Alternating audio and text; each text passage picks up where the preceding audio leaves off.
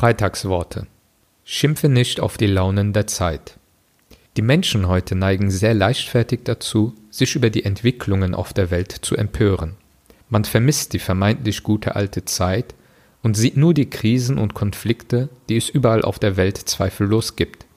Gerade in den sozialen Medien ist eine zunehmende Frustration und Negativität zu beobachten.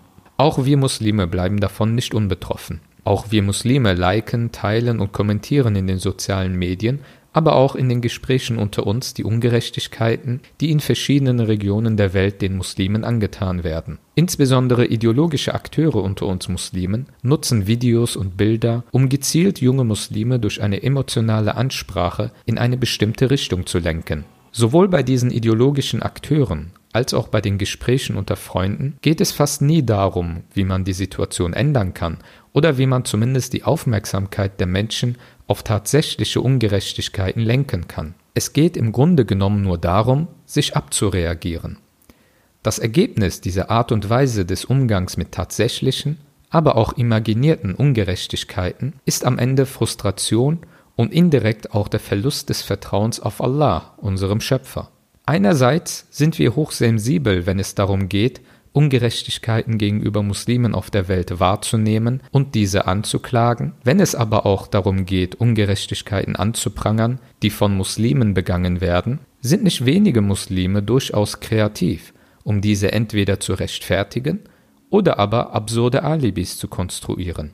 Wir Muslime sind schnell dabei, die Doppelmoral des Westens, was das auch immer sein soll, zur Sprache zu bringen. Gegenüber der Doppelmoral von einigen Muslimen sind wir aber blind. In einem Hadith Qudsi heißt es, der Sohn Adams beleidigt mich, indem er auf die Launen der Zeit schimpft, und ich bin die Zeit. In meiner Hand liegt der Wechsel von Nacht und Tag. Jede Zeit hat seine Ungerechtigkeiten. Es steht einem Gläubigen nicht zu, auf die Zeit, in der er lebt, zu schimpfen und sich in eine Vergangenheit zu flüchten, die oft romantisiert und im Rückblick verklärt wird. Jede Zeit hat seine Herausforderungen, aber auch Chancen. Gerade als gläubiger Mensch, der in Allah vertraut und die positive Haltung zum Leben nie aufgibt, gilt es, sich diesen Herausforderungen zu stellen. Man wird seiner Verantwortung vor seinem Schöpfer nicht gerecht, indem man sich tagtäglich in eine Klagementalität verbarrikadiert, Ungerechtigkeit anklagt, die weit weg stattfinden, während man seiner eigenen Verantwortung für Dinge, die vor der eigenen Haustür geschehen, den Rücken zukehrt. Gerade fragwürdige Strömungen unter uns Muslimen instrumentalisieren Konflikte, die weit weg stattfinden, um den Geist der Menschen zu benebeln, sie empfänglich zu machen für ihre ideologischen Parolen, aber nie Muslime dazu aufrufen, gegen Armut und Not in der Gesellschaft, in der sie leben, etwas zu tun. Statt die Menschen dazu zu animieren, etwas Positives in der Gesellschaft, in der man lebt, zu stiften, verbreitet man eine negative Haltung zur Gegenwart. Diese Gefühlslage, die die Menschen sowohl geistig als auch spirituell abstumpft, führt in Kombination mit Verschwörungstheorien zu Ressentiments und Hass.